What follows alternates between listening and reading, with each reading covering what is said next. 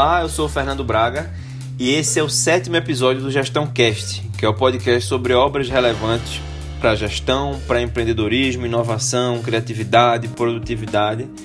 E o foco de hoje é o livro Difficult Conversations, que fala de conflitos, de situações difíceis, que é da equipe do projeto de negociação de Harvard e foi publicado em 1999. E continua sendo uma excelente obra para os conflitos do cotidiano, inclusive fora do ambiente de trabalho.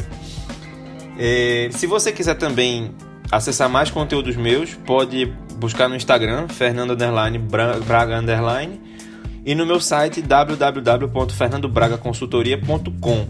Lá você vai encontrar o blog, o link para esse podcast e meu e-book Empreendendo Sem Mistério. E alguns vídeos também que eu tenho publicado no meu canal do YouTube. O livro ele começa trazendo um panorama dos conflitos e das conversas difíceis, entendendo que a origem dos conflitos é basicamente das nossas divergências e de diferentes visões de mundo. Né? A gente tem percepções, pensamentos e sentimentos e a gente precisa reconhecer que o outro também tem. Mas o que acontece normalmente é que a gente toma a nossa visão como a certa, a gente desconfia das agendas, de interesses ocultos dos outros e isso é exacerbado com movimentos da gestão que proporcionam organizações mais ágeis, mais flexíveis, menos hierarquizadas as interfaces, as interações né, são intensificadas entre as pessoas e isso amplia as fontes e as oportunidades, vamos dizer assim, de conflito.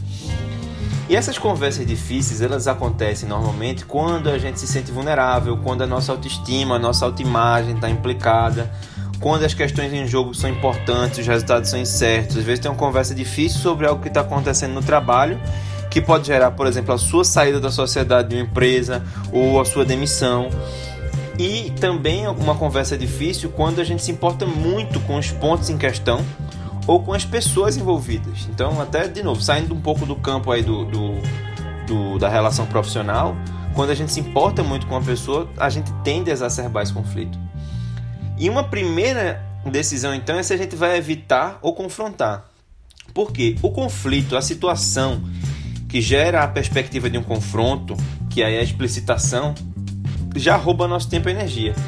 Né? Quando a gente está pensando se vai confrontar ou não, a gente fica imaginando cenários adversos, às vezes tem dificuldade para dormir, ansiedade, mas a própria situação do conflito em si, a coisa que está acontecendo, também rouba nosso sono, nossa energia, quer dizer, pode roubar nosso sono, certamente rouba nossa energia. Então parece um beco sem saída. Só que quando a gente decide confrontar, a gente está caminhando para resolver. Quando a gente está esperando e não está confrontando, a gente está se consumindo pela situação, pelo conflito e não vai resolver. Então é um parece um beco sem saída, mas não é. A saída de fato é ir para o confronto de um modo adequado. E qual é seria esse caminho então? Se desse para fazer um grande resumo assim, é que o problema de gerenciar e de enfrentar conflitos não está em técnicas e em ações, mas no pensamento e na postura que você vai adotar que vai governar as suas ações. Então, a primeira coisa é sair de uma posição de que você precisa convencer o outro pela lógica ou que você precisa passar uma mensagem para uma posição de aprendizado compartilhado, por mais que você ache ou tenha convicção de que está certo. A questão é, a situação não vai resolver, não vai mudar facilmente, ou pelo menos com menos dificuldade, se não for essa postura de um aprendizado compartilhado, de tentar entender o que está gerando essa situação e juntos caminharem para uma solução. Isso não vai eliminar a ansiedade, não vai eliminar a possibilidade de fracasso, mas pode reduzir esse desconforto e ampliar essa, essa possibilidade de gerar bons resultados. Então, a base, vamos dizer assim, conceitual é que a gente precisa olhar para três conversas. Uma conversa sobre os fatos, sobre os acontecimentos, uma conversa sobre os sentimentos e uma conversa que é mais interna. Na verdade, é um ponto de atenção, uma conversa de você com você mesmo sobre a identidade, sobre como o conflito ou a situação afeta como você se vê. E precisamos considerar que essas três conversas têm pelo menos dois atores, você e a outra pessoa, e tem pelo menos dois componentes, o que é dito e o que não é dito. Então, isso aí é, vamos dizer assim, a base para a gente começar a explorar e começar a entender o que está acontecendo. Que é justamente um dos grandes problemas, porque em vez de explorar que informação o outro pode ter que a gente não tem. Normalmente a gente presume saber tudo porque a gente está vendo o conflito da nossa perspectiva, entende que aquilo ali é a única perspectiva, a gente acaba fazendo isso sem querer. E que a gente vai precisar explicar bem para o outro porque ele não está entendendo a situação. Então, e além disso, em vez da gente trabalhar também os nossos sentimentos para expressar de um modo mais construtivo, ou a gente esconde, tenta não falar sobre como a gente está se sentindo e que isso acaba interferindo no nosso raciocínio, na maneira como a gente lida, ou então, por ficar regulando, às vezes a gente expressa de uma maneira inadequada, com alguma explosão ou com alguma reação exagerada. E a gente precisa sempre lembrar disso, então. Conversas difíceis tratam de percepções, interpretações e valores. Ou seja, não é sobre o que está escrito no contrato, por exemplo, mas sobre o que aquele contrato significa. E aí, falando sobre essa conversa sobre os fatos, a gente primeiro presume que sabe quais são as intenções do outro, quando na verdade não sabe. A gente presume o pior, além de tudo. As conversas sobre fatos também, quando caminham para um lugar ruim, elas se concentram em quem errou e de quem é a culpa. Isso não produz solução e aprendizado. E normalmente, numa situação complexa, cada parte tem sua contribuição para a situação. Por mais que a um foi 1%, outro foi 99%. Essa discussão não vai levar a canto nenhum. O que você precisa entender é que cada parte tem sua contribuição, essas contribuições precisam ser identificadas quando a gente está falando sobre fatos. E a busca deve ser por entender por que não se viu o problema antes do que ele acontecesse e como fazer para não repetir. E lembre sempre disso: a situação é mais complexa do que cada um pode ver isoladamente, mesmo quando a gente está falando sobre fatos. Bom, quando a gente vai falar sobre sentimentos, a primeira coisa que a gente tem que pensar é que uma compreensão profunda dos sentimentos ela é confusa, ela pode atrapalhar o raciocínio e pode parecer inapropriada. Vai deixar a gente desconfortável, a gente pode se sentir vulnerável por falar é, dos sentimentos, mas as conversas complexas, as conversas difíceis, elas não apenas envolvem sentimentos, elas giram em torno de sentimentos. Os sentimentos são parte integral do conflito, parte importantíssima do conflito. Então a gente precisa compreender, gerenciar essa, essa dinâmica nossa conosco e com o outro e falar sobre esse conflito, entender que a situação tem carga emocional que a gente não pode desconsiderar. Às vezes tem um paradigma muito assim que a gente tem que ser objetivo e tal. Isso só vai atrapalhar nas situações difíceis. A gente precisa reconhecer os conflitos e explicitar. Isso tira um pouco dessa carga da situação se feito de modo adequado. E sobre a autoimagem que eu falei, né? É o olhar para dentro é sobre quem a gente é, como a gente quer ser visto. E aí vem já uma primeira pergunta, né? Como é que esse conflito e esse posicionamento do outro vão afetar minha autoestima e minha autoimagem? Que dúvidas essa situação pode exacerbar? Que medos, que desconfortos pode exaltar? Que incômodos que você tem com você mesmo que podem ser despertados, né? Então, chegar nesse entendimento interior pode mexer com o equilíbrio da gente, a gente pode se desconcentrar na hora do conflito, perder a confiança, esquecer do que vai falar mas isso vai acontecer de qualquer forma, porque em algum momento o outro vai falar alguma coisa, você vai se ver na iminência de falar algo que vai estar tá dissonante ou que vai estar tá ameaçando essa sua autoimagem e você pode sair do prumo. Porque as situações difíceis são assim, elas ameaçam a nossa identidade e nossa autoimagem. Especialmente quando a gente entende as coisas como tudo ou nada. Eu vou detalhar um pouco mais isso depois. Mas a grande questão é que a gente precisa estar gerenciando essa conversa sobre a autoimagem e isso exige um esforço muito grande de atenção assim. Bom, então na sequência eu vou detalhar um pouco essa conversa sobre os fatos. Então, lembrando, né? O cerne da questão aí é a discórdia entre as pessoas. A gente acha que os outros são um problema, ou que são egoístas, ou que são ingênuos, ou que são controladores, irracionais, incompetentes, etc. Mas o outro também acha que a gente é o problema. E a nossa persistência na argumentação para mudar essa situação leva a discussões que não vão chegar a lugar algum. Porque o outro parece não estar tá sendo razoável, não está entendendo, não está querendo entender, a gente se sente impotente e a situação só vai deteriorar.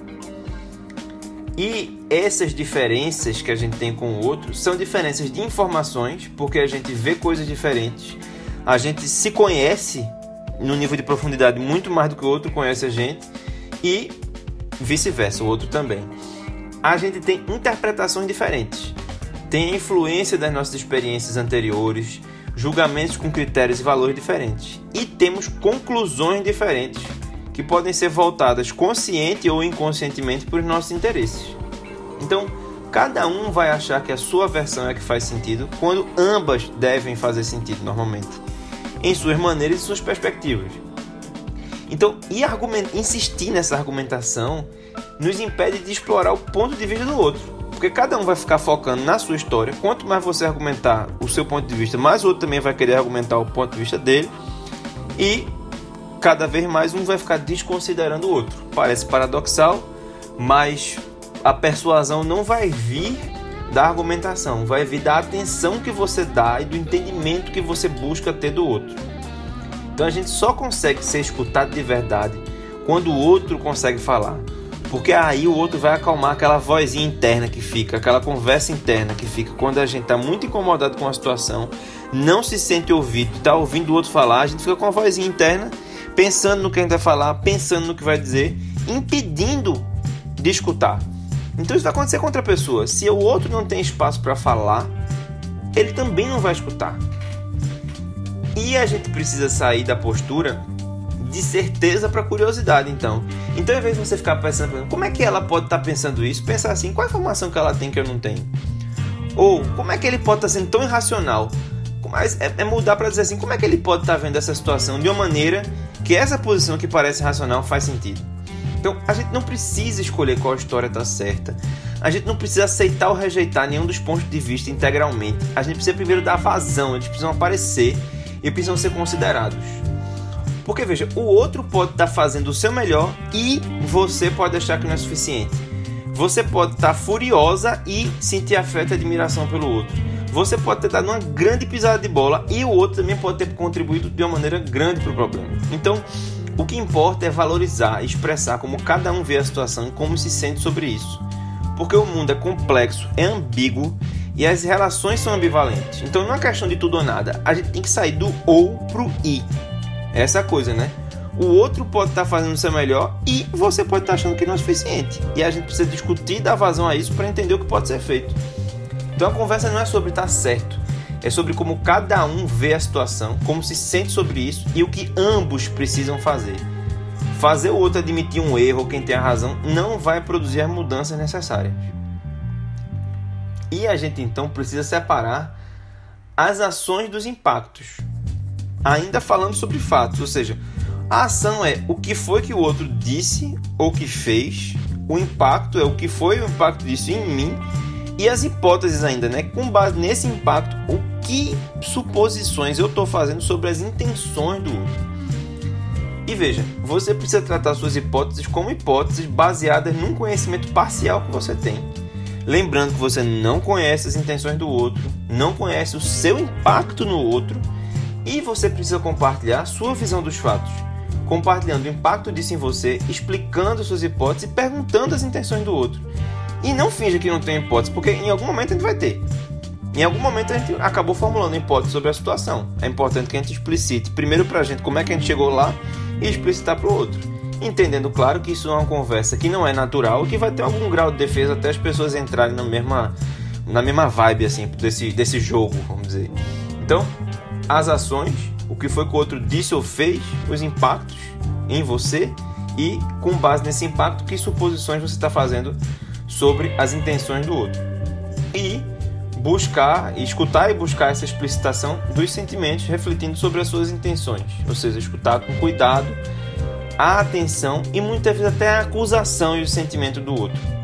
Então, tente tratar primeiro sobre como a pessoa se sentiu e depois responda a acusação com base nesse conhecimento mais amplo que você vai ter. Resista a uma tentação de se defender logo. Tente, se o outro está te acusando, tente explorar um pouco mais. Por que, que ele está te acusando? Por que, que essa pessoa está pensando assim? E tenha uma abertura para refletir sobre a complexidade das suas intenções, porque ninguém é perfeito, ninguém é somente bonzinho. Então é reconhecer a sua imperfeição e a sua ambivalência, os sentimentos, os, os sentimentos mistos, inclusive, que a gente tem sobre cada situação. E é, a outra conversa então é sobre os sentimentos, né? E essa, vamos dizer assim, é, o, é o, o, fim desse podcast. Eu vou gravar outro falando um pouco mais sobre a conversa da autoimagem e dando algumas recomendações práticas de do que pode ser feito é, para lidar melhor com os conflitos, né? Coisa de, de, de ações mesmo. Por enquanto a gente está falando de, de como pensar, de como lidar com a situação, que é a parte, a base para lidar com o conflito, né? Então, primeiro, por que ter uma conversa sobre os sentimentos? Porque eles são muito poderosos para ficarem apaziguados internamente. Eles vão aparecer aos poucos ou subitamente. E o aparecimento não gerenciado pode agravar ainda mais o conflito. Então não adianta só tratar os fatos, porque a situação tem uma carga emocional que precisa ser resolvida. E esses sentimentos não expressados, eles podem afetar a sua linguagem corporal, a sua expressão facial, o seu tom de voz, as palavras que você usa. Podem mudar a maneira de você se colocar com relação ao outro, se colocar com sarcasmo, agressividade, impaciência, defesa. Às vezes esses sentimentos podem vir de modo abrupto, com grito, choro, agressividade e ainda, como eu falei antes, esses sentimentos mobilizam essa voz interna da gente que nos faz escutar menos. Então, o custo pessoal de não expressar os sentimentos também vai afetar a nossa autoestima e a própria relação. Ou seja, se a gente não, não expressar os sentimentos, a gente praticamente está inviabilizando a resolução de verdade do conflito. Como é que a gente precisa fazer? aceitar que os sentimentos são normais, naturais, então que boas pessoas podem e vão experimentar sentimentos com carga negativa, entender que os sentimentos, os seus sentimentos são tão importantes quanto o do outro, então não diminuir o protagonismo de nenhum dos dois. Buscar esse leque completo dos sentimentos que nunca vêm sozinhos, encontrar, porque às vezes a gente mistura sentimento com julgamento, com acusação, e prestar atenção à caça aos culpados como indicador de sentimentos não expressados. Então, por exemplo, veja, tem algumas famílias de sentimentos que a gente deve considerar. Por exemplo, tem uma família do amor, da afetividade, do cuidado, proximidade, paixão, orgulho. Uma família da gratidão, do agradecimento, do alívio, da admiração. Então, tem uma série de, de, de famílias de sentimentos de insegurança, de demérito, de desmotivação, de medo, de ansiedade, de terror, de preocupação, de suspeita, de obsessão, de vergonha que vem junto com culpa, arrependimento, humilhação, raiva de si mesmo. Tem, uma, tem, tem várias famílias de sentimentos que a gente precisa olhar e entender bem o que, que a gente está sentindo para conseguir se expressar bem, né? E veja como a gente pode misturar. Por exemplo, a gente pode misturar sentimentos com julgamentos. Dizer, se você fosse um bom amigo, você teria ficado do meu lado. Você está julgando. Ou fazer uma acusação. Você não tem um pingo de consideração. Ou uma imputação. Por que, que você está querendo me machucar? ou uma resolução de problema. Não, a solução para isso é você ligar para mim com mais frequência. Quando na verdade essa conversa devia começar com eu estou me sentindo abandonado, estou me sentindo só, estou me sentindo carente, estou me sentindo decepcionado. Porque aí, porque você não está me ligando ou porque a gente não está conversando, e a partir daí essas coisas vão aparecendo e você não mistura, porque se você diz, se você fosse um bom amigo, teria ficado do meu lado, ou outra vez nem sentiu que não ficou do lado. Ou quando você diz que não tem um pingo de consideração, isso não é verdade. Ou quando você está dizendo, por que você está querendo me machucar, também não é verdade. Vai gerar uma defesa, uma justificativa. Ou quando você parte logo para a solução, você não endereçou o que você está sentindo.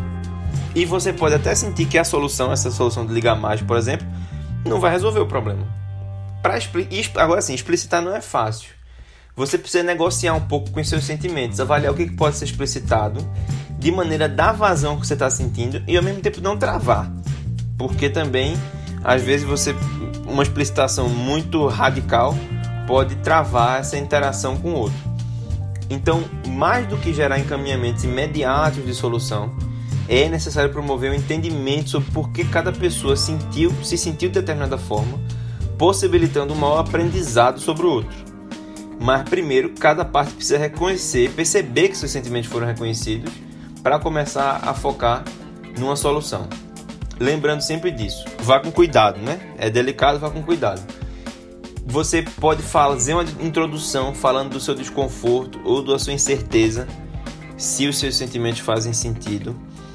Tentar expressar esse espectro mais completo dos sentimentos, dando visibilidade à complexidade e ambivalência, ou seja, você tem orgulho de estar com aquela pessoa, de trabalhar, mas ficou decepcionado, se sentiu traído, ou seja, tem uma mistura de sentimentos que é importante identificar de acordo com a situação e explicitar. Não julgar a legitimidade dos sentimentos, nem no seu nem nos outros, só compartilhar. sem misturar com acusações, com partir logo para ah, não, vamos resolver isso dessa forma. Não monopolizar a fala e escutar com curiosidade de verdade e sempre que você estiver achando que o outro pode reagir, dizer eu sinto isso, para evitar justamente essa armadilha de estar tá julgando ou acusando.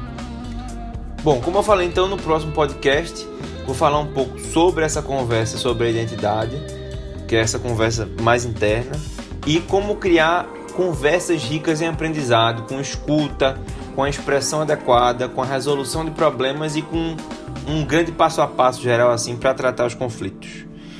Um abraço então e até o próximo episódio.